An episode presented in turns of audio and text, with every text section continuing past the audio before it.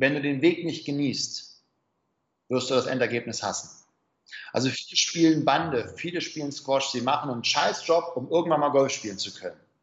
Und Golf spielen, deine Vision ist von einem schönen Leben, dann werd Golftrainer. Ja? Oder werde Gärtner und spezialisiere dich auf Golfplätze oder werd Koch und hab ein Restaurant auf dem Golfplatz, wo du am Feierabend noch ja, schön spielen kannst. Also dieses, ich mache was scheiße, um irgendwann mal was Schönes zu haben, der geht immer nach hinten los. Also genieß den Weg. Herzlich willkommen zum Zukunftsathleten-Podcast, der Podcast für Menschen wie dich, die ihren Lebenslauf aktiv gestalten und sich ein Leben wünschen, das sie glücklich macht. Wenn dir diese Folge gefällt, freuen wir uns natürlich über eine positive Bewertung bei iTunes.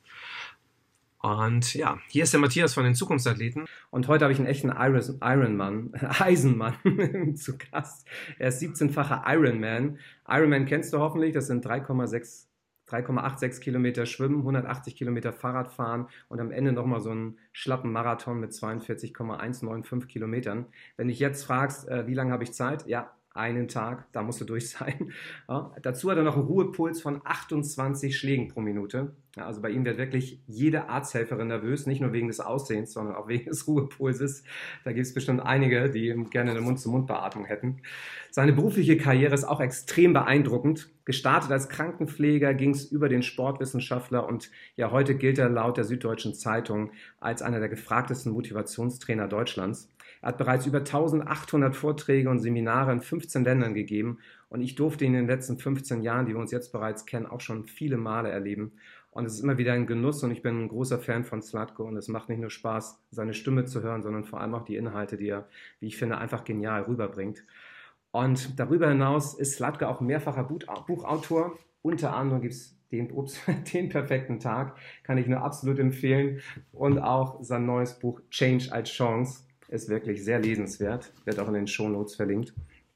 Und in seinen Seminaren verlieren Menschen innerhalb kürzester Zeit ihre größten Ängste und werden vom Couch Potato zum Sportler. Und wenn jemand schnelle Veränderungen wirklich herbeiführen kann, dann er. Herzlich willkommen im Spitze sein Podcast, Slatko Sterzenbach. Schön, dass du dabei bist. Ja, vielen Dank für die Einladung. Freue mich. cool. Was für ein Intro. Frage mich, wo, über wen spricht er? ja, über dich, Slatko. Ja, und da kommt noch einiges, glaube ich, ne? Da kommt noch einiges bei dir. Ja, also wie gesagt, das ist ja, war ein langer Weg und ich mache das jetzt seit 18 Jahren, den Job als, als Speaker und als ähm, Trainer, zumindest so im, im B2B-Bereich. Ähm, habe vorher auch schon als Trainer gearbeitet, da eher aber B2C einzeln, aber in Firmen noch keine Vorträge gehabt. Und ja, ich habe jetzt wirklich, und das, das meine ich auch ähm, ganz mit jeder Zelle meines Körpers so, ich habe das Gefühl, ich verstehe jetzt erst einigermaßen, wie es funktioniert. Also wie geht wirklich Veränderung. Ich habe ja sehr lange Vorträge eben zum Thema Gesundheit und Fitness. Wie kannst du gesund bleiben? Wie kannst du dich fitter machen? Wie kannst du mit wenig Aufwand viel erreichen? Und ich habe mich immer gefragt, warum tun wir nicht die Dinge, die wir wissen? Also wir sind Wissensgiganten, aber Umsetzungsdilettanten. Und das so für mich so, deswegen auch Mental Transformer, der, der Zeitraum so von 2009 beginnt immer mehr und 2012 dann intensiviert und 2014 auch wirklich auch als Marke nochmal komplett neu positioniert. Äh, wie kriege ich eine Veränderung hin? Ja, wir wissen ganz viel, nur ja, ob wir das jetzt Aufschieberitis nennen wollen oder dass es da angeblich den Schweinehund gibt oder ähm, dass wir es einfach nicht gebacken bekommen. Das mhm. finde ich spannend. Was sind die einzelnen Faktoren, dass ich wirklich von dem Wissen und von dem ich hätte doch gern in die Handlung komme. Mhm. Aber lass uns auf jeden Fall gerne darüber später sprechen. Aber du hast ja auch schon sehr viele Veränderungen in deinem Leben durchgemacht, also auch von der Karriere, die du gegangen bist. Und äh, was mich da im ersten Moment erstmal interessiert, stell dir vor, du bist auf einer Party und äh, jemand spricht dich an und sagt, Mensch, Slatko, Slatko, was machst du denn, wenn du jetzt nicht gerade hier mit uns äh, Party gemeinsam machst? Äh, wie würdest du das beschreiben, was du wirklich im echten Leben machst?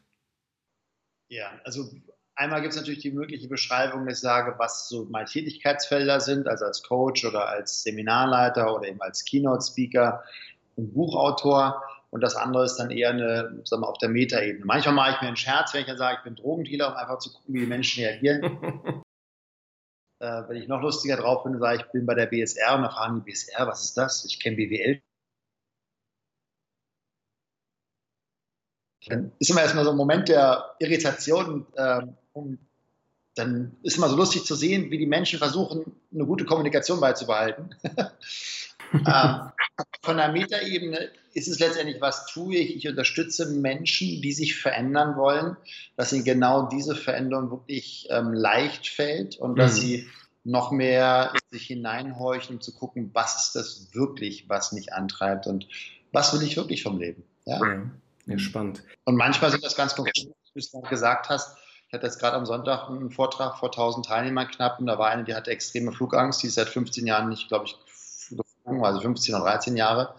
Ähm, und dann haben wir einfach eine Übung gemacht, wo sie nach 15 Minuten diese Angst, die sie vorher physiologisch auch sehr stark gezeigt hat, allein wenn ich gesagt, denk mal ans Fliegen, da war schon Schweißperlen auf dem Gesicht, ähm, das nach 15 Minuten vorbei war. Und das finde ich schön, wenn, wenn ich Menschen unterstützen kann, ähm, unbewusste Ängste, unbewusste Blockaden, unbewusste negative oder limitierende Glaubenssätze, also Vornamen, unbewusste emotionale Wenn-Dann-Verknüpfung aufzulösen. Mhm. Auf jeden Fall sehr spannend, das Thema Flugangst. Lass uns da gerne her nochmal drauf einsteigen. Ähm, schauen wir erstmal ganz, ganz am Anfang. Der, der, der Slatko war ja auch mal klein, man kann es ja nicht glauben, aber auch du hast ja mal bisschen kleiner angefangen. Ähm, gehen wir mal zurück in deine Jugend. Erzähl mal kurz, ähm, wie war das? Also bist du mit Geschwistern aufgewachsen, bist du alleine aufgewachsen, bist du behütet aufgewachsen? Wie war das so bei dir? Gab es da auch schon viele Veränderungen vielleicht, die du in der Jugend hattest? Ja, also ähm, ich habe letztens mal überlegt, rein statistisch bin ich bisher alle drei Jahre in meinem Leben umgezogen. Wow, okay. Das ist schon mal ein Punkt und jetzt nicht nur einfach innerhalb von einer Straße zur nächsten Nachbarstraße, sondern wirklich auch ähm, größere Umzüge in andere Bezirke oder andere Städte. Mhm. Ähm, und also das fing damit an, ich bin in Paris geboren, bin dann mit dem dritten Lebensjahr mit meinen Eltern nach Berlin gekommen.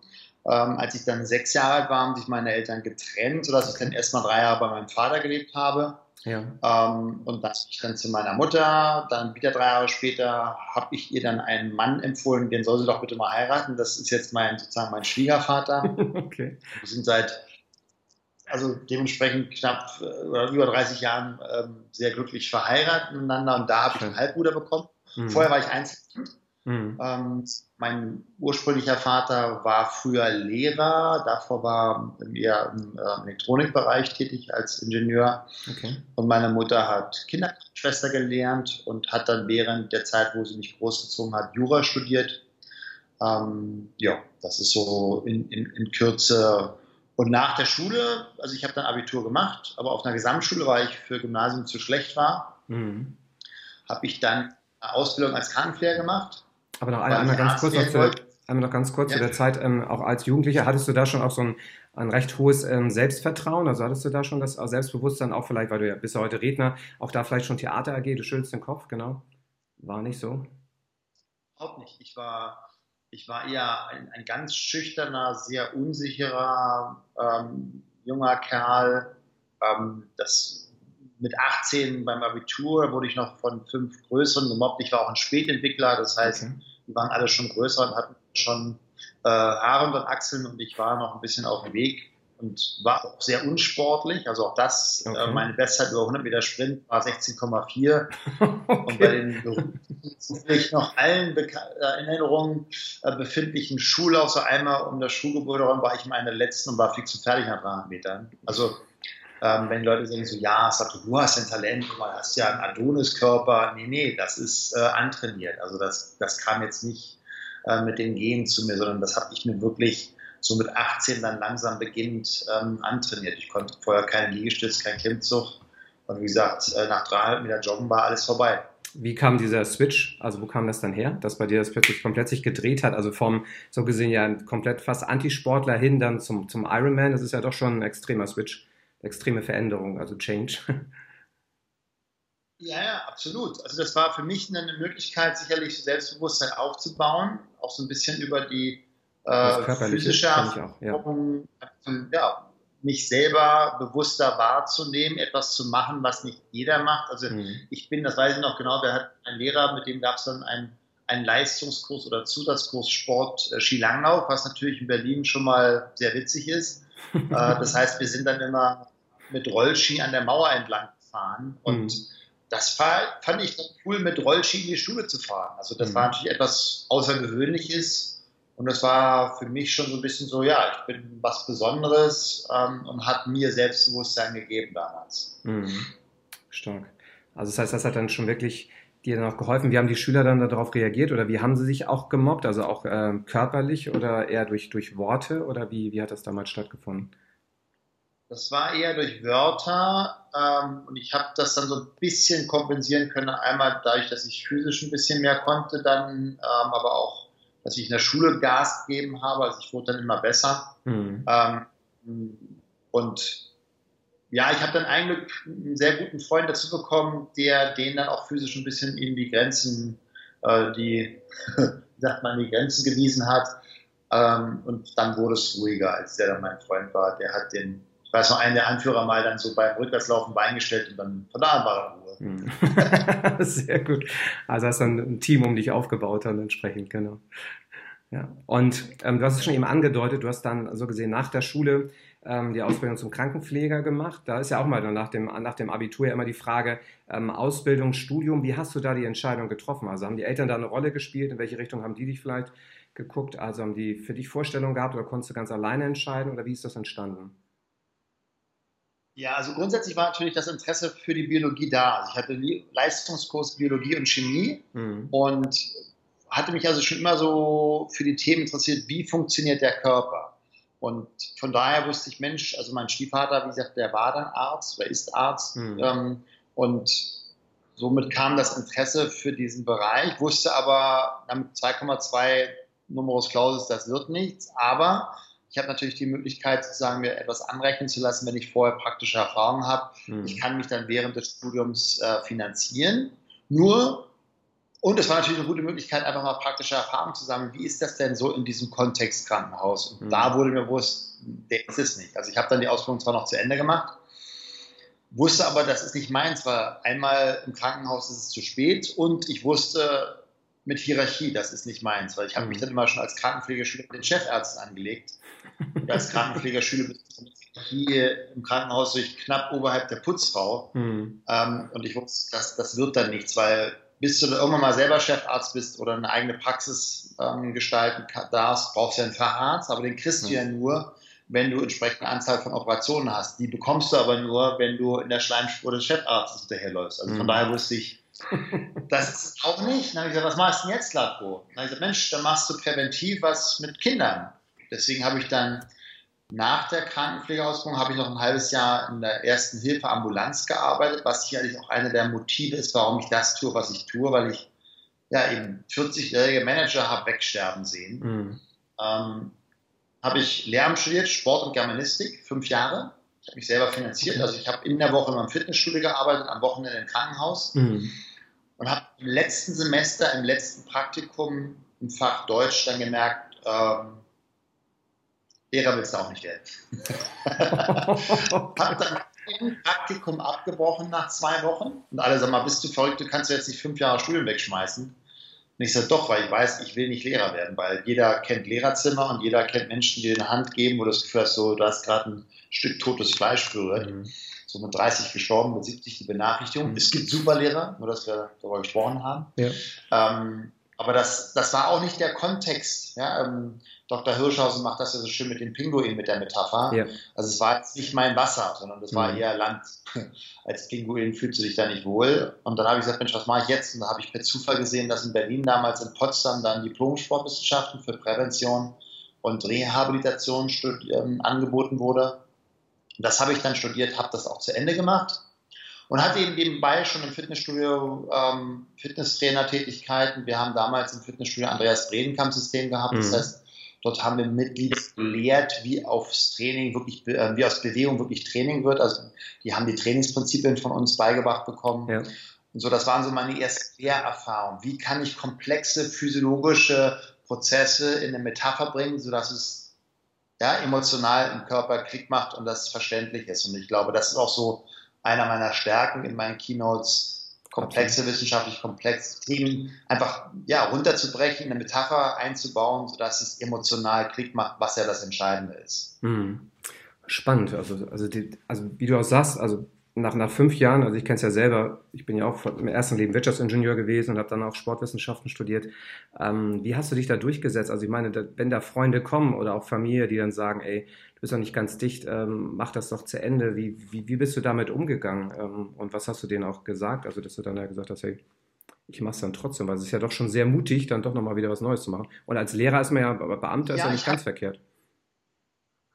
Ja, ähm, ich hatte wenig Freunde in dem Sinne, die mir da irgendwie reingesprochen haben, die auch, glaube ich, den Entscheidungsprozess, wenn ich mich jetzt zurückerinnere, gar nicht mitbekommen haben, groß. Und meine Eltern haben mir immer gesagt, mach das, äh, wie du möchtest. Und Schön. ich habe mich selbst finanziert, also ich hatte jetzt auch keinen äh, Erklärungsbedarf, irgendwie, ja. dass ich mich rechtfertigen musste, jetzt hast du fünf Jahre umsonst in deinen Sohn investiert, sondern ich habe mich ja zu Großteil selber finanziert.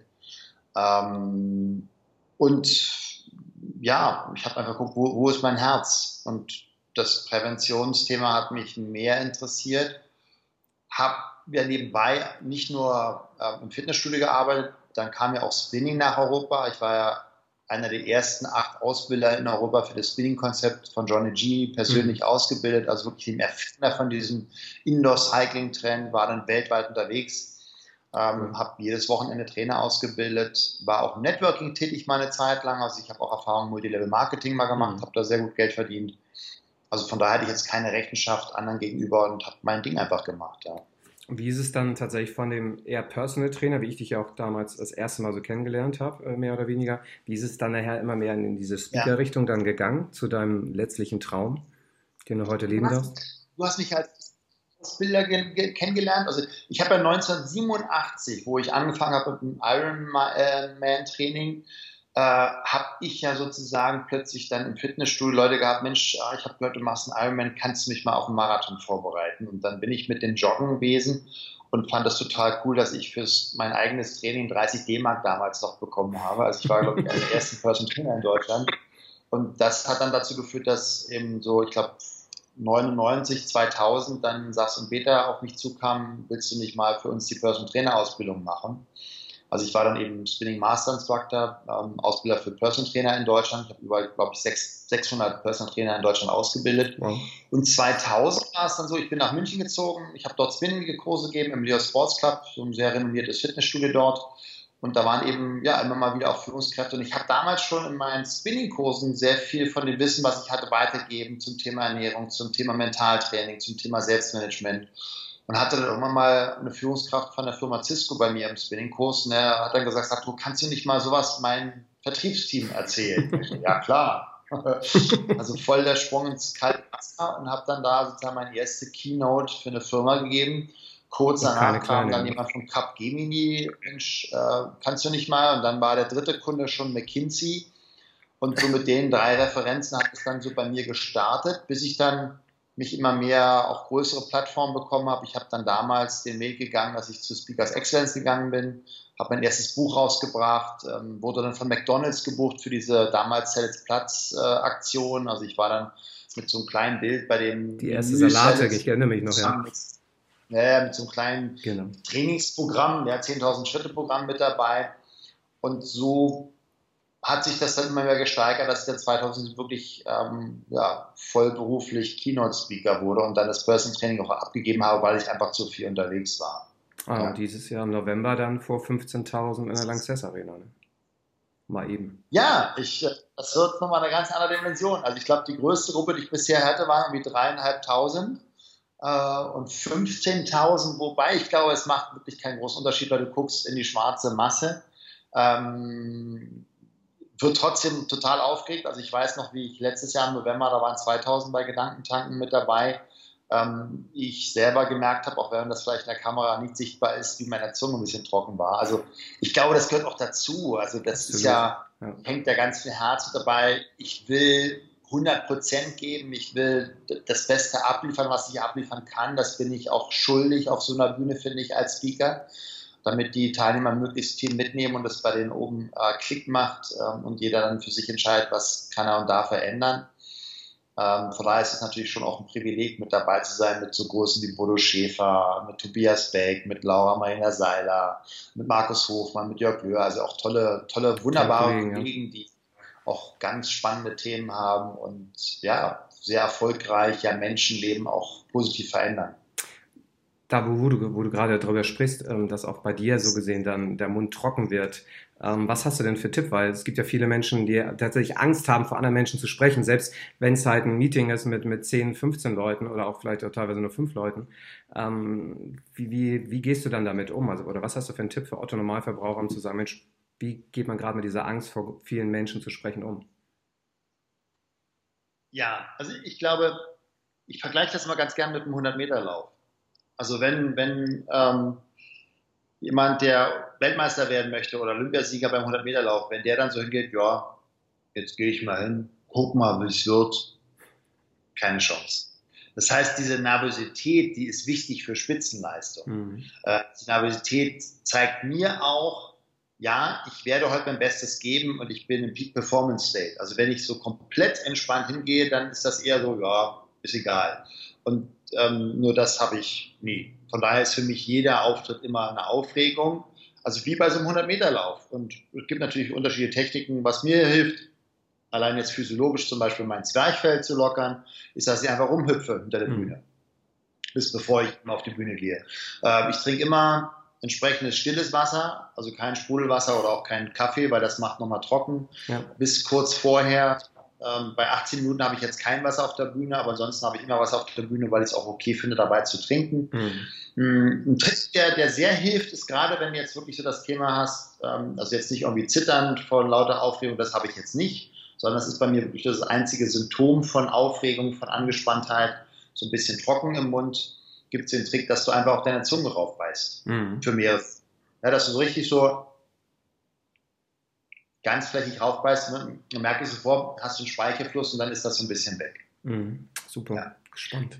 Du hast, du hast es schon ein bisschen. Bitte? Hüpfen für das Zwerchfell, damit das locker wird, so ein bisschen rumsummen, ein paar äh, Übungen für den Mund, also mit der Zunge mal hin und mhm. her kreisen, ein bisschen äh, Konsonanten laut sprechen, einfach um die Stimmbänder vorzubereiten.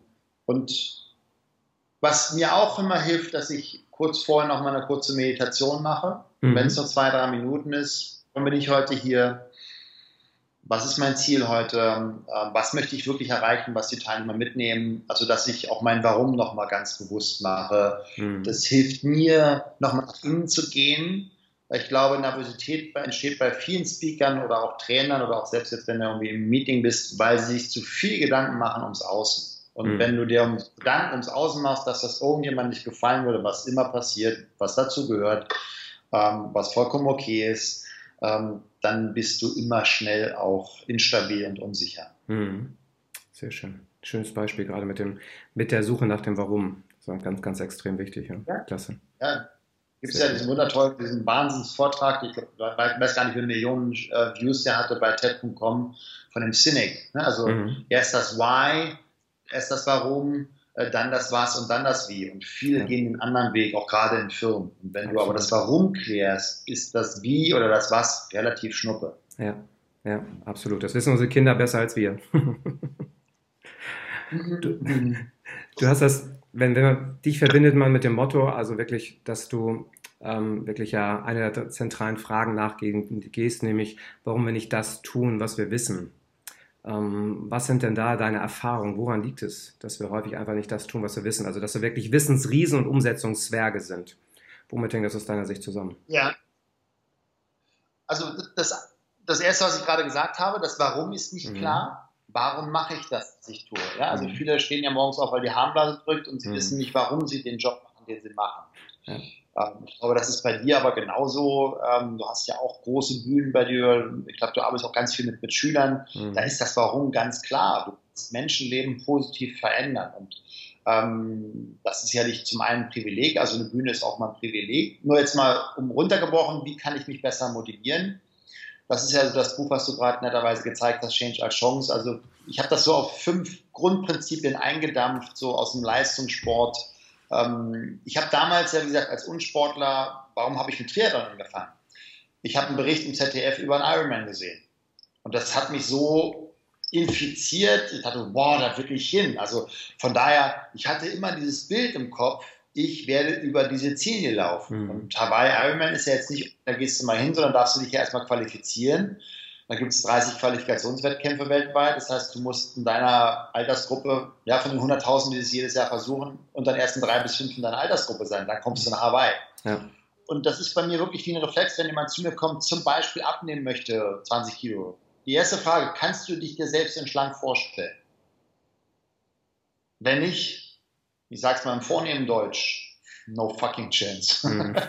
also, wenn du selber nicht visualisieren kannst, wohin deine Reise geht, was dein gewünschtes Endergebnis ist, dann findest du nicht den Weg. Mhm. Ähm, das, das, ist der erste Punkt. Also du mhm. darfst klar haben, wie sieht es aus, wie mhm. wird es sich anfühlen, was werde ich mir selber sagen, was andere, was sollen andere Menschen sagen.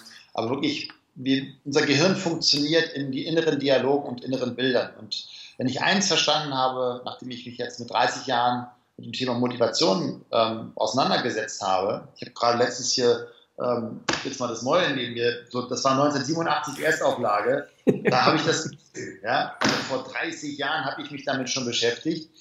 Äh, und wenn ich eins verstanden habe, das sind die inneren Bilder, die unsere Emotionen antreiben oder mhm. bewirken. Und unsere Emotion ist das, was uns antreibt. Also mhm. wenn, die, wenn da kein emotionales, positives, aufgeladenes Bild ist, dann wird es eine Herausforderung. Dann ist es kopfgesteuert und da haben wir meistens keine Chance. Mhm. Der zweite Aspekt ist natürlich dann, das runterzubrechen. Also wenn die Vision klar ist, damit meine ich jetzt kein Visionchen, sondern wirklich eine größere Vision, die auch eine Herausforderung darstellen kann. Natürlich auch ein Potenzial für Scheitern mit sich trägt, ganz mhm. klar.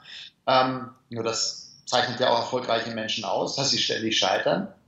Das gehört mit dazu, das dann runterzubrechen. Also ich nehme da gerne die, die Walt Disney Methode. Ja? Wenn du sagst, okay, ich habe meine Vision, dann zu sagen, okay, was sind denn die Zwischenpunkte, die ich erreichen darf, damit die große Vision in mein Leben kommt? Also beim Ironman Hawaii weißt du, du brauchst eine Qualifikationszeit. Mhm. So, wenn du weißt, du brauchst 9 Stunden 30 beim Ironman Quali, dann brauchst du ungefähr, ich sag mal, eine 4 Stunden 30 beim Halb Ironman. Dann brauchst du vielleicht eine 2 Stunden oder 5 bei olympischen Distanz. Und dann, rechnet, dann rechnest du nochmal die Splitzeiten aus, dann brauche ich, ich sag mal, eine, eine 40 Minuten mindestens beim 10 Kilometer Lauf. Sonst mhm. wird das nichts. Das heißt, ja. ich kann über die Fixsterne meiner Motivation, die Zielpunkte, kann ich kontrollieren, bin ich auf dem richtigen Weg. Mhm. Ja, das, das ist genau das Gleiche. Wenn ich sage, hey, ich will irgendwann mal 50 Mitarbeiter haben, dann weiß ich, okay, was ist mein Budget, wie viel Umsatz darf ich machen, damit ich dementsprechend auch einen Gewinn habe. Und das kann ich ja relativ schnell überprüfen. Also für mich ist der zweite Erfolgsfaktor Fokusziele, ist so, hat mehrere Dimensionen. Das ist einmal mhm. diese Achtsamkeit, die damit reinspielt,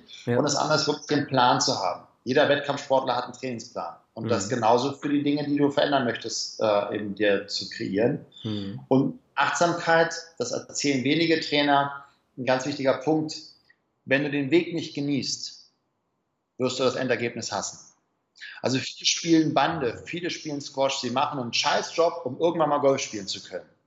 Und Golf spielen, deine Vision ist von einem schönen Leben, dann werd Golftrainer. Ja? Oder werde Gärtner und spezialisiere dich auf Golfplätze oder werd Koch und habe ein Restaurant auf dem Golfplatz, wo du am Feierabend noch ja, schön spielen kannst. Also dieses, ich mache was scheiße, um irgendwann mal was Schönes zu haben, der geht immer nach hinten los. Also genieß den Weg.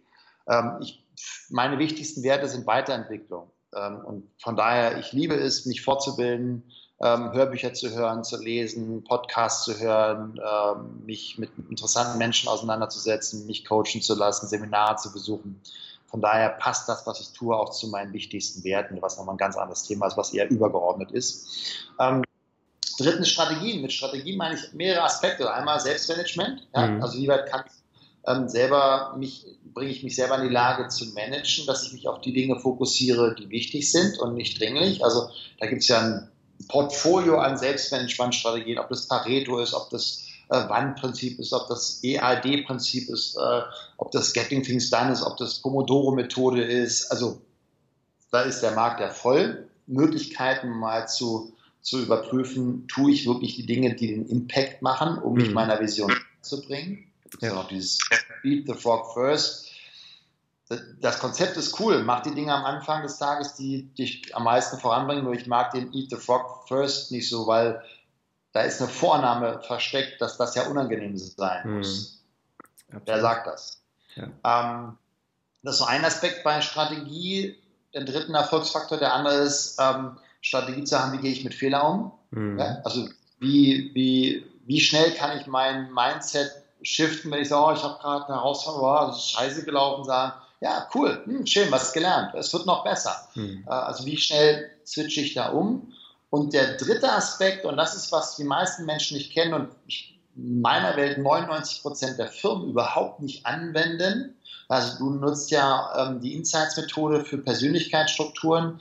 Ich mag das Modell vom NLP sehr, die Metaprogramme, also mhm. mal zu gucken, ja, was sind so die Kontexte, in denen ich mich wohlfühle? Also bin ich der Menschtyp, bin ich der Aufgabentyp, bin ich der Globalsortierer, bin ich der Detailsortierer, bin ich ein Hinzumotivierter oder ein Vorwegmotivierter? Also da gibt es ja so 30 Paare. Mhm. Das finde ich super spannend, ähm, auch da zu gucken, ist denn der Kontext, in dem ich meinen Job mache, der richtige?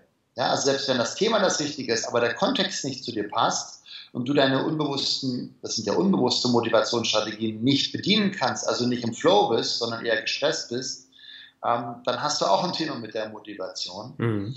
Vierter Erfolgsfaktor, das Tun. Machen. Nee, ja, also äh, Motivation kommt durch Tun. Das mhm. ist ja auch etwas, die meisten nicht verstehen. Ja, ich brauche eine Vision. Ja, haben das Buch The Secret 50 Mal gelesen und wundern sich, dass der Porsche immer noch nicht vor der Tür steht. also, ich, ich, mag ja manche Dinge von Hirschhausen, die sind einfach ganz genial. Deswegen nenne ich ihn ja auch, er, wo er sagt, so, wenn du Single bist und deine Vision ist ein neuer, wunderbarer Partner, hilft dir ungemein, wenn du ab und zu auch mal die Wohnungstür verlässt. Also mhm. von daher darf ich aktiv etwas tun, wenn ich da diese Vision habe, weil nur träumen, dann bleibt es ein Träumchen und irgendwann auch eine Frustration, die übrig bleibt. Absolut. Und der fünfte für mich, und da bin ich jetzt nicht alleine, entscheidender Erfolgsfaktor ist das Mindset. In meiner Welt ist das 95 Prozent des Erfolges. Mhm. Bei, bei, Geld lässt sich das ja schön so darstellen, ne? weil Geld lässt sich messen, Glück lässt sich schwer messen. Aber wenn jetzt zum Beispiel die Vision hast, du willst Millionär werden oder eine finanzielle Unabhängigkeit haben oder irgendwie eine Villa an einem schönen Platz, als für dich als emotionales Symbol für finanziellen Reichtum, ähm, da kannst du die Vision haben, da kannst du die Zielsetzung machen, da kannst du auch Strategien entwickeln, wie du damit umkommst, wenn du vielleicht einen Verkauf bist, wenn jemand Nein sagt. Nur das ist, ich sag mal, das Pavlovsche Konditionierung, die in den meisten Firmen gemacht hat bei den Verkaufstrainings. Wenn du ein Mindset hast wie Geld verdirbt den Charakter oder Geld ist nicht alles oder Geld stinkt oder Reiche gehen über Leichen oder Reiche sind einsam, wird dich dein Unbewusstsein immer wieder herunterziehen und hm. dich dann aufschieben lassen. Also für mich ist Aufschieben immer ein Zeichen, dass da ein Mindset, also dass da irgendwie limitierende oder negative Glaubenssätze existieren, die wir uns bewusst machen dürfen. Hm. Und bewusste Veränderung von Glaubenssätzen ist meiner Erfahrung nach ein sehr, sehr langwieriger Prozess, nicht so nachhaltig und auch nicht so wirksam und nicht so schnell. Deswegen liebe ich Methoden aus dem Psyche, also aus der psychologischen Kinesiologie oder aus dem NLP, der neurolinguistischen Programmierung, weil du da sehr schnell Glaubenssätze auflösen kannst, die vorher unbewusst sehr tief verankert waren. Mhm. Ja. Starke Strategien, spannend. Und das Schöne ist ja, die beziehen sich ja nicht nur in dem Sinne darum, wenn es darum geht, irgendwie Leistung zu erzielen, beruflichen Erfolg zu erzielen, sondern du kannst sie halt in allen Bereichen, ob es Gesundheit ist, private Beziehungen, das ist halt das Spannende. Ja, du bist auf der Meta. Also das ist ja das Spannende, wenn wir sagen, ja, warum soll ich zu dir auf ein Seminar kommen, Slatko? Sag ich, naja, weil du bei mir lernst, wie es funktioniert. Mhm. Ja, also ich brauche den Leuten nicht erzählen, wie sich gesünder ernähren. Das, das, da kannst du googeln. Das steht überall. Und dann kannst du selber entscheiden, ob du jetzt Paleo machst oder ob du Low Carb machst oder ob du intermittierendes Fasten machst. Such dir was aus, was zu dir am besten passt. Nur mhm. wie kriegst du es hin oder was ist das Warum? Warum möchtest du denn intermitt, äh, intermittierend fasten oder warum möchtest du Paleo machen oder vegan? Du darfst für dich dann Warum klären und was ist das gewünschte Endergebnis? Ja, also siehst du dich selber mit 95 noch Spagat machen, weil er so flexibel ist, weil du ähm, einfach dich bewegt hast und immer gesund ernährt hast und alle Nährstoffe noch im Körper hast. Das ist etwas, was dich antreibt, aber nicht, ich müsste mich mal gesund ernähren. Ja, das äh, geht nicht. ja, da sind wir wieder beim Warum, ja. Was aber spannend ist, bei dir auch zu sehen, ähm, ich habe dich ja früher kennengelernt, auch in den ersten Jahren als Spitzenleistungsexperte. Und bei dir hat ja dann tatsächlich auch dieser, dieser Wandel stattgefunden von außen nach, nach innen, wie ich es auch nach meinem Burnout selber erleben durfte, dass irgendwie nicht alles irgendwie immer nur über Leistung geht. Wie hat bei dir dieser Switch da stattgefunden, dieser, dieser Change, gerade in dem Bereich? Das kann ich sehr genau sagen. Das war August 2009, wo ich in Indien war, wo ich die sogenannte Vipassana-Meditation gemacht habe. Hm. Zehntägige Meditation, wo du zehn Tage lang schweigst lang keinen Blickkontakt hast okay. und wo du, ähm, jetzt hast du weg, glaube ich, noch, wo du zehn Tage lang jeden Tag mindestens zehn Stunden sitzt. Und an ähm, mehreren Einheiten am Tag hast du die Aufgabe, eine Stunde dich nicht zu bewegen. Und die ersten drei Tage fokussierst du dich nur auf deine Atmung. Ja. Und zwar nur auf die Innenkante außen von der Nasenfläche, um wahrzunehmen, ob die innen eingeatmete Luft kühler ist als die Ausgabe. Das heißt, du fragst dich die ersten drei Tage noch, warum mache ich so einen Schwachsinn? nur das Spannende dabei ist, du lernst dich fokussieren. Und am fünften Tag bist du in der Lage, jeden einzelnen Quadratzentimeter deines Körpers wahrzunehmen, ohne es zu bewerten. Und das ist ein ganz entscheidender Punkt, dass du mit der Bewertung aufhörst, weil du hast zum Beispiel Schmerzen. Und ich als ausgebildeter Krankenpfleger habe das ständig bewertet, oh, da könnte eine Thrombose entstehen, oh, ich könnte eine Embolie bekommen, ich werde sterben hier. Also ich habe mein Horrorszenario live mitbekommen. Du kriegst, also ich habe das erste Mal richtig real wahrgenommen, was ich so den ganzen Tag denke. Mhm. Und das ist spannend. Und war es dann so, dass am fünften Tag ich extremste Schmerzen hatte beim Sitzen und dann irgendwann habe ich es geschafft, meine Atmung zu synchronisieren, diesen Körperscan zu machen. Und plötzlich war ich nur noch Licht, ich war nur noch Energie, ich hatte keine Schmerzen mehr, ich war verbunden mit allem, ich habe dieses innere Gefühl gehabt, alles ist in mir. Und ich glaube, das ist genau das, was die meisten Menschen im Außen suchen, was sie dort nie finden werden. Und mir wurde an dem Tag bewusst, dass mein ganzes Leben bisher immer, ich sag mal, geprägt war zu, durch zwei Faktoren, nämlich Leistung und Vergleich. Leistung und Vergleich. Das ist sicherlich ein Grund, warum ich da bin, wo ich jetzt stehe. Nur, es ist auch ein Grund, warum ich zu größten Teilen ja immer so ein bisschen getrieben war, ein bisschen, ich sag mal, spaßbefreit durchs Leben gegangen bin ähm, und das war dann so ein Wendepunkt, dass ich mehr geguckt habe, nee, ich, ich will mehr fühlen und wahrnehmen, was gerade ist. Ich will mich weniger davon abhängig machen, was andere denken könnten, also etwas darzustellen. Ich mache einfach mein Ding und hat dann noch eine Weile gedauert, also 2014 ja, wie gesagt, dann so der neue Positionierung, damals noch Lebenskraft, dann im jetzt Iron Mind, Mental Transformer, weil ich eben selber auch diese Transformation gegangen bin, dass ich ähm, meine Perspektive auch über mein Tun nochmal neu definiert habe und mhm. verstanden habe. Spannend. Da gehört natürlich auch sehr viel Ausdauer und Disziplin dazu, das also einerseits immer wieder auch zu ändern und andererseits, ich glaube, wenn jemand sich mit Ausdauer und Disziplin auskennt, dann bist du es ja allein schon aufgrund der 17 Ironman, die du gefinisht hast. Und ich glaube, das ist ja auch meistens der Punkt, woran die meisten Menschen scheitern. Also wenigstens meine Erfahrung, dass am Ende irgendwie die Ausdauer und Disziplin fehlt. Ähm, welchen Tipp hast du da gerade auch für unsere Spitze? Ja? ja? Komm gerne dazwischen. Ja, kurz reingrätschen. Gerne. Disziplin ist für mich immer ein Begriff, der verbunden ist mit etwas, ich muss mich zu etwas überwinden.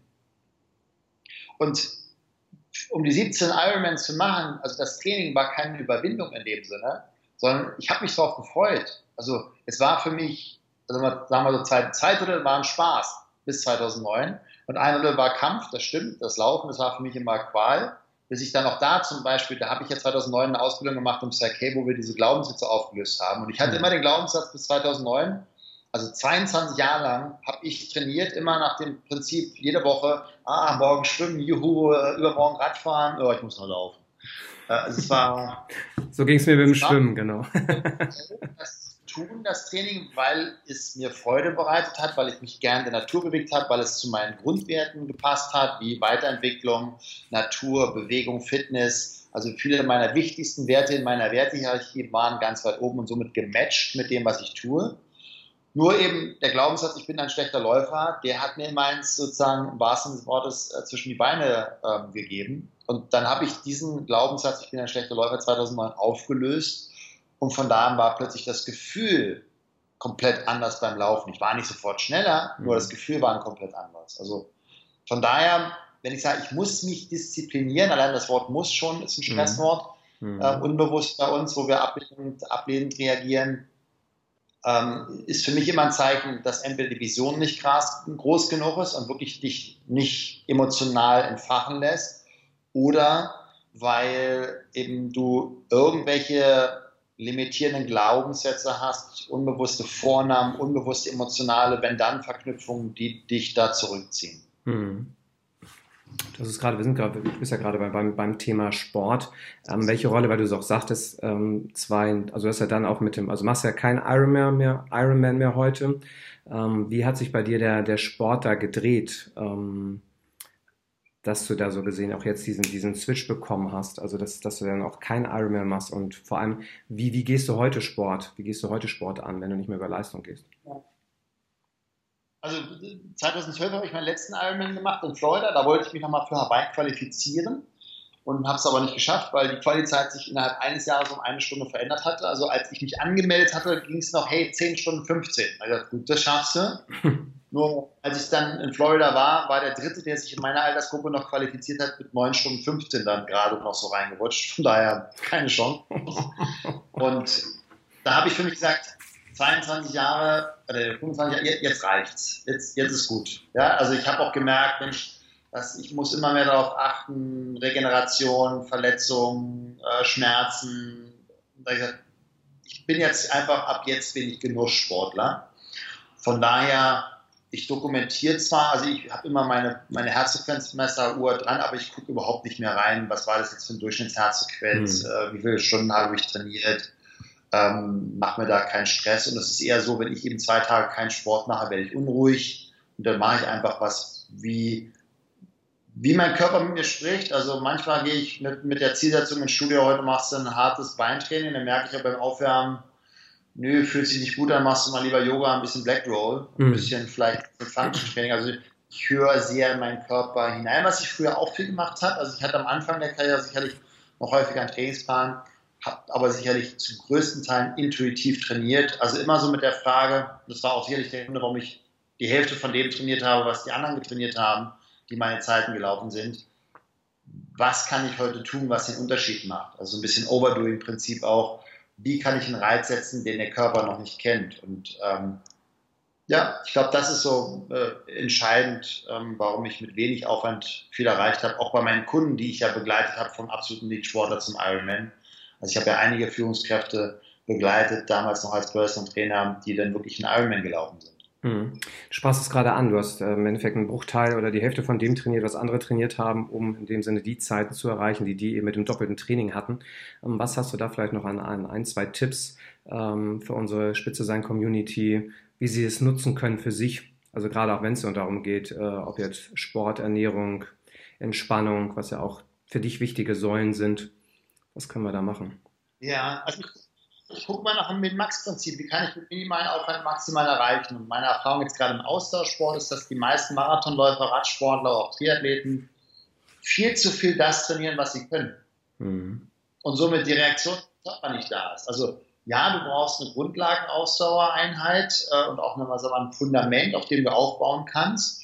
Nur das Spannende ist ja, irgendwann kann der Körper 130 Puls 90 Umdrehungen stundenlang fahren. Also da brauchst du jetzt nicht nochmal eine Einheit drauflegen. Ich glaube, viele definieren sich über den Umfang und nicht über die Qualität. Ähm, also was ich gemacht habe, um so ein paar Beispiele zu nehmen, wenn du jetzt weißt, du schaffst ein Gramm Kohlenhydrate pro Stunde pro Kilogramm Körpergewicht im Wettkampf im Magen ungefähr resorbieren im Stress, dann habe ich eben beim Training in den Wochen vorher eine höhere Intensität beim Radfahren gehabt also statt eben vielleicht gewünschter 270 Watt eben 300 Watt und bin dann aber mit 120 Gramm Kohlenhydrate im Magen gefahren. Das heißt, dass dann die 90 Gramm im Wettkampf für den Magen plötzlich entspannt waren. Oder mhm. ich habe die letzten sechs Wochen vor dem Wettkampf meinen Lenker drei Zentimeter tiefer gemacht, sodass ich mehr Stress natürlich in der Aeroposition im Rücken hatte, sodass ich dann im Wettkampf, oh, heute entspannt sagen konnte. Oder habe, wenn ich 90 Umdrehungen im Wettkampf fahren wollte,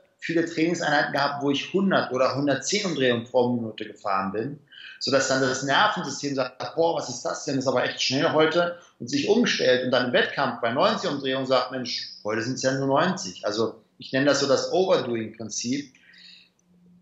Einzelne Parameter übertreiben. Mhm. Also, also wenn ich sage, Mensch, heute habe ich noch anderthalb Stunden Zeit, dann nicht mit Puls 130, 90 Umdrehungen fahren, sondern mit 110 oder 115 Umdrehungen mhm. pro Minute, weil das ist für Nervensystem natürlich ein Riesenreiz. Du sagst, boah, was ist das? Und dann hast du Superkompensation. Mhm. Also das heißt mehr so mehr mehr im Training äh, den Schmerz und den Stress verursachen, damit es gerade auch für den Kopf und für den Körper einfach leichter und entspannter wirkt, wenn du dann wirklich den Wettkampf hast und eigentlich fast denkst, der Wettkampf äh, ist easy going, so nach dem Motto. Ein sehr cooler Ansatz. Auch mit Stefan Schlegel, der ist ja das Race Across America ein paar Mal gefahren, gesprochen. Und er hat gesagt, er hat sehr, sehr wenig trainiert, aber Qualität. Also er hat extreme Wattleistungen im Training mit kurzen Intervallen gemacht ähm, der hat dann nicht irgendwie jeden Tag zehn Stunden auf dem Fahrrad gesessen, hm. sondern eher Qualität gesetzt. Hm. Und du, du, hast es ja in unserem Vorgespräch auch gesagt, ähm, du machst, bist viel mit dem Auto unterwegs, ja, an die 50.000 Kilometer, glaube ich, ja fast im Jahr. Ähm, wie kriegst du da gerade das, das Thema ähm, Ernährung dann auch gerade gut hin? Oder machst du zum Beispiel auch gerade beim Sport auch ein paar Übungen im Auto, also dass du da äh, auch guckst, weil es gibt ja auch viele Leute, die viel im Auto unterwegs sind, gerade Vertriebler. Äh, was hast du da für die gerade für Tipps, wie die einfach entspannter und vielleicht mit weniger Schnitzelfriedhof oder Prinzenrolle durchs Leben kommen? Also ich habe immer genug was mit dabei. Also zu meinem Trinken natürlich Wasser habe ich immer mit dabei. Ich habe bei mir so eine Filteranlage mit dabei.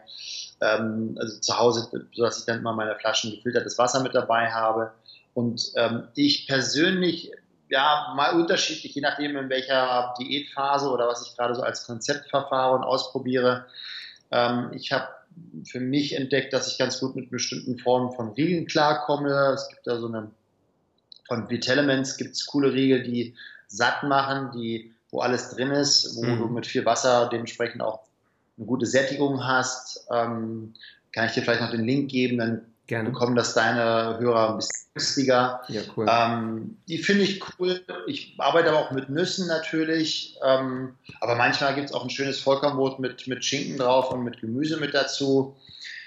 Ich bin aber auch jemand geworden, der nicht mehr so viel zwischendurch ist wie früher. Früher mhm. habe ich sehr viel zwischendurch gegessen. Jetzt mache ich das nicht mehr. Das heißt, auch eine 5 Stunden Autofahrt ist für mich jetzt mal kein Thema, nicht zu essen, weil ich bin ja irgendwie vorher gefrühstückt oder Mittagessen gehabt. Ähm, ich mache immer zwischendurch mit dem Lenkrad so ein bisschen Gegendruckübungen und mache dann auch, wenn ich dann irgendwo eine Pause mache oder an der Tankstelle, äh, dementsprechend mal ein paar Kniebeugen, ein paar mhm. Liegestütz kurz auf der Bank oder so oder ein paar Dips, also ein bisschen Stretching. Also ich mache da so fünf Minuten vielleicht so ein paar Übungen einfach, um mich auch durchzumobilisieren oder mal mhm. kurz einen Sprint auf der Stelle. Das ist ja alles mit eigenem Körpergewicht machbar. Absolut. Ja, absolut. Ja, ja, sehr spannend. Das, das auf der, bei der Raststätte ein paar Übungen machen, kenne ich auch gerade, um wieder wach zu werden, wenn man nachts unterwegs ist. So ein paar Liegestütze. Finde ich immer sehr angenehm. Ja. Ja, bevor ich da wieder Red Bull trinke, was meinen mein eigene Zucker, meine eigene Fettverbrennung wieder hemmt, äh, mache ich lieber ein paar Bewegungen. Ja, absolut. Bin ich voll bei dir. Ähm, du hast es schon angedeutet, auch ähm, du bist ja Papa von einer ganz tollen Tochter, die wird jetzt demnächst zwei und dann hast du ja auch noch eine klasse Frau dazu. Ähm, und wenn du natürlich viel unterwegs bist, ist es natürlich immer so eine Herausforderung. Man kennt das ja immer. Äh, es gibt ja dieses schöne Buch, glaube ich, von, von Stefan Gross oder Groß, wie er heißt. Er ist ja auch schon 20 Jahre alt oder noch älter. Äh, beruflich Profi, privat Amateur.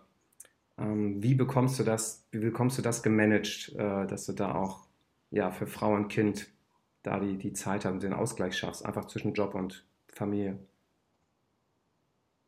Also ich bin für mein Gefühl zu wenig da. Ähm, das ist auch etwas, was sich ändern werde in Zukunft. Deswegen machen wir uns sehr, sehr viel gerade Gedanken, wie wir ähm, nicht mehr so viel Zeit gegen Geld tauschen. Ähm, über Produkte, über, über Online-Sachen, das will ich verändern. Von daher, also für mich einfach für mein eigenes Gefühl, ich wäre einfach gern mehr Zeit zu Hause mhm. bei meiner Frau und meiner Tochter. Und wenn ich da bin, also wenn ich jetzt sage, okay, jetzt bis 18 Uhr noch Podcast aufnehmen oder noch ein Konzept schreiben oder was auch immer, aber wenn ich dann da bin, dann bin ich da. Also dann ist auch das Handy aus. Ähm, dann ich check also auch E-Mails sehr, sehr unregelmäßig, ähm, einmal am Tag, wenn es hochkommt. Ich bin da, eigentlich habe ich eine Assistenz, die das filtert, aber auch da, da ich 24 Stunden kann jeder warten bei mir, mhm. jeder Kunde. Hm, und wobei Kundenanfragen von meinem Assistent schon bearbeitet werden. das sind dann eher persönliche E-Mails, die dann ich dann beantworte. Und von daher ich, bleibe ich da auch entspannt. Das muss ich dann nicht abends noch machen. Also, mhm. dass ich dann nochmal, wenn ich, ich bin jetzt zu Hause, das Laptop aufmache und arbeite, ist sehr, sehr selten. Also, das ist ähm, immer auch eine Absprache. Also, wir sprechen immer ab, so ungefähr, hey, ich bin heute bis 18 Uhr oder heute bin ich aber schon um 14 Uhr frei. Ähm, ich versuche dann, wenn ich zu Hause bin, versuche es nicht, sondern wirklich dann, dann bin ich da. Mhm. Ähm, und schon, dass wenn ich unterwegs bin, da viele Sachen wegarbeiten kann. Mhm. Ähm, und also wie gesagt, da bin ich noch dabei. Mir gefällt die Balance, die ich jetzt habe, rein zeitlich noch nicht. Ich bin momentan noch zu viel unterwegs und das möchte ich ändern. Ja. Mhm. Schön. Ja, bist du auf einem guten Weg auf jeden Fall. Auf einem guten Weg. Sehr schön. Und letzte Frage habe ich noch für dich. Eine sehr spannende, wie ich finde. Stell dir mal vor, du triffst dein 18-jähriges Ich.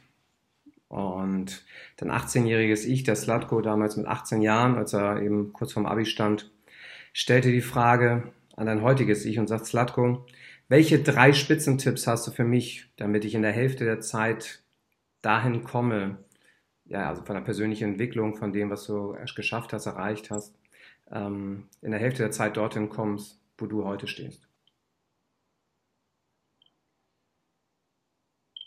Welche drei Tipps? Ich habe mit 18 Kurs gemacht, wo ich auch meditiert habe und hatte da auch, auch eine Out-of-Body-Erfahrung. Ähm, ich würde mir den Tipp geben, tauch da mehr ein, also mhm. mach jetzt die Vipassana-Meditation, weil das eins der intensivsten, nachhaltigsten Erlebnisse neben meinem Hawaii Ironman waren, die ich so in meinem Leben hatte, mhm. also von der Persönlichkeitsentwicklung her.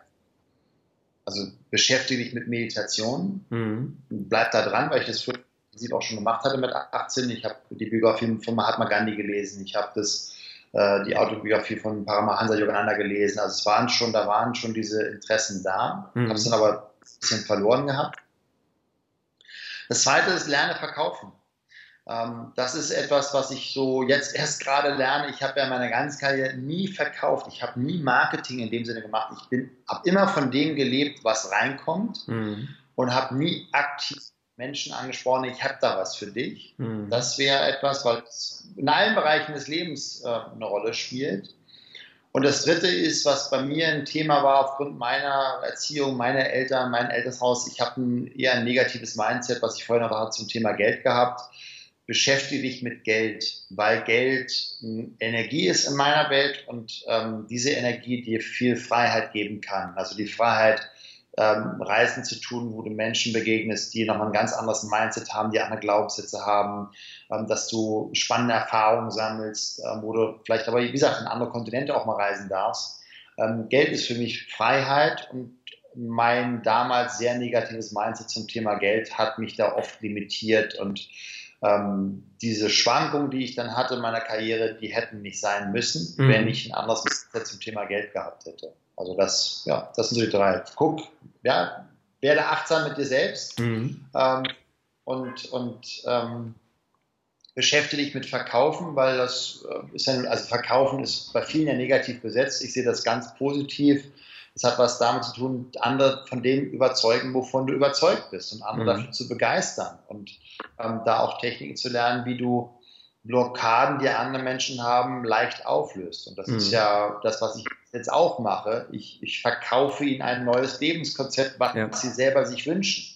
Ja, ich will jetzt nicht manipulieren, dass ich sage, das ist das Richtige, sondern das, was mir auch häufig als Feedback geben wird, Satko ist nicht jemand, der mit einem erhobenen Zeigefinger vorbeikommt, sondern hier ist das Buffet und du darfst wählen. Ja? Hier mhm. ist dein Buffet des Lebens, such dir aus, was hättest du denn gern, was schmeckt dir am besten und dann mhm. unterstütze ich dich, dass es dir leichter fällt, diesen Weg zu gehen. Mhm. Ähm, und ähm, in unserer Gesellschaft ist nun mal so, dass Geld eine Rolle spielt.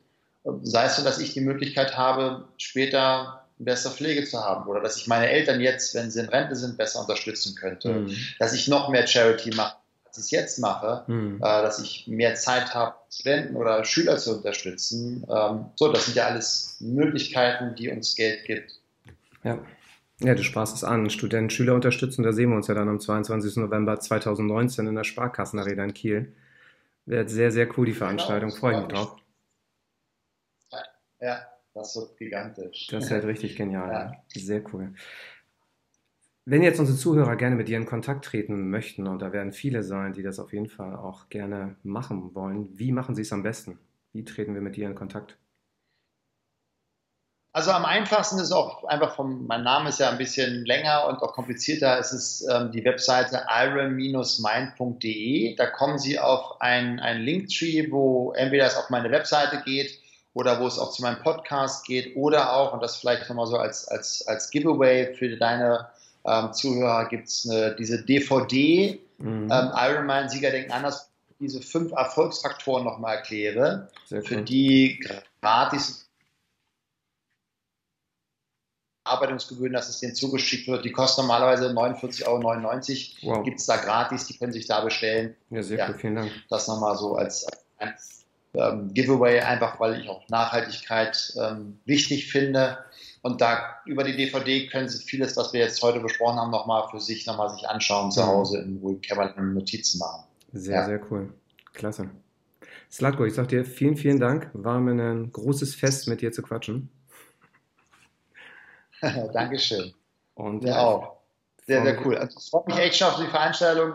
Das ist ja ein, ein, Baby, was du geboren hast. Also da auch ganz großes Kino, äh, so ein großes Event zu organisieren und ja, auch vielen Menschen die Möglichkeit zu geben, ähm, eben die sich sonst Seminare vielleicht nicht leisten können, da dabei zu sein. Sehr, sehr cool. Von daher äh, größten Respekt vor, vor dem, was du da tust. Ja, danke, Absolut. danke. Gebe ich gerne zurück. Ja, ich freue mich auf jeden Fall auf das, was folgt. Dann dir erstmal gutes Gelingen und ja, vielen, vielen Dank für deine wertvolle Zeit und freue mich auf das, genau, was in den nächsten Jahren, dich auch zu beobachten, was in den nächsten Jahren da passiert. Sehr, sehr geil.